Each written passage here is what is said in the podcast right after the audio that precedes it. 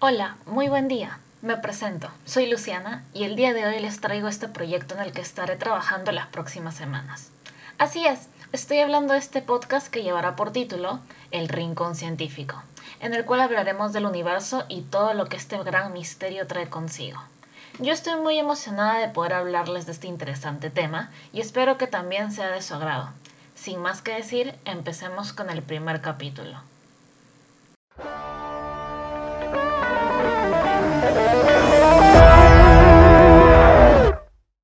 El ser humano lleva años preguntándose cómo comenzó todo, cómo surgió el universo.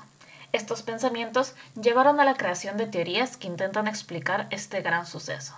Y a continuación les voy a presentar algunas de las teorías más conocidas o más interesantes. Empecemos con la teoría del Big Bang. Es la más conocida entre la comunidad científica y probablemente a nivel mundial.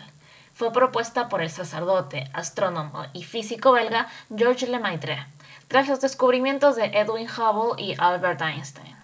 Esta teoría sugiere que toda la materia que existe se creó hace más de 13.700 millones de años y se encontraba concentrada dentro de un, puntito diminuto, incluso más pequeño que un átomo. En un momento dado, este puntito explotó con una energía de mil billones de grados centígrados a la velocidad de la luz expandiéndose en todas direcciones, creando así lo que conocemos como el universo. Antes del Big Bang no existía el espacio ni el tiempo. De hecho, los físicos consideran que fue esta explosión la cual creó el tiempo y extendió el espacio, y lo sigue haciendo hasta ahora, pues el universo se encuentra en constante expansión. En segundo lugar, tenemos a la teoría de la cosmología cíclica conforme. El nombre suena un poco confuso, pero me pareció bastante interesante. Fue propuesta por el físico matemático Roger Penrose en 2005 y la popularizó en 2010 en su libro Ciclos del Tiempo. Esta teoría es un modelo cosmológico en el que se propone que el universo siempre ha existido y simplemente se repite en ciclos infinitos. Eh, desafía a la teoría del Big Bang y a la teoría inflacionaria, pues en la opinión de Penrose, el Big Bang es solo un eón en una sucesión de eones. Para quienes no saben, un eón es un periodo de tiempo equivalente a mil millones de años. Entonces, cada vez que un eón nuevo comienza, ocurre un nuevo Big Bang. Sin embargo, esta teoría se considera como una especulación bastante arriesgada, dado que, a diferencia de otras teorías, esta no tiene una formulación teórica precisa que permita realizar predicciones firmes. En tercer punto, tenemos a la teoría del Big Bounce. Esta teoría fue, propuesta por primera vez en 1922.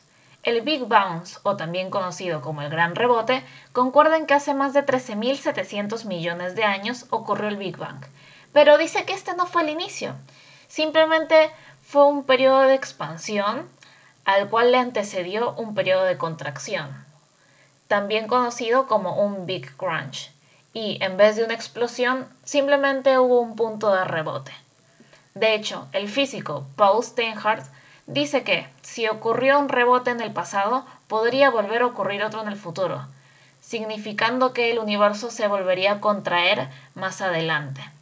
En realidad, esta es una teoría la cual la mayor parte de astrónomos han intentado descartar, pues no cumple o no se le es aplicable las leyes conocidas de la física. En cuarto lugar, tenemos a la teoría del universo espejo. Esta fue la que más llamó mi atención. Fue propuesta por el físico sudafricano Neil Turok, que por cierto trabajó junto con Stephen Hawking. Esta teoría, al igual que la de la cosmología cíclica conforme, desafía la teoría del Big Bang y a la teoría inflacionaria. En esta teoría se propone que existe un universo paralelo, algo así como un antiuniverso, conformado por antimateria, en el cual el tiempo corre al revés. Es decir, que el tiempo fluye desde el futuro hacia el pasado, por lo cual nuestro universo sería un reflejo de ese antiuniverso. Turok sugiere que aunque la teoría del Big Bang es bastante comprensible, está incompleta y es el mayor enigma de la ciencia.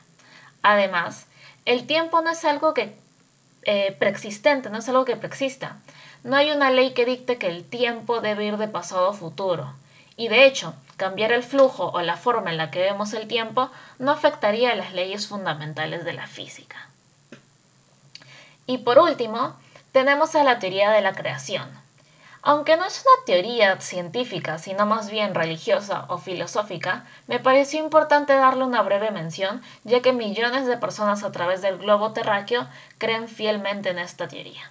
Lo que propone el creacionismo es que el universo fue creado por un ente mayor y supremo a este, normalmente denominado como un dios.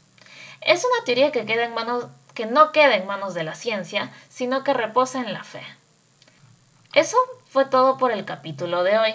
Espero que les haya gustado y hayan podido saber más sobre cómo se originó el universo.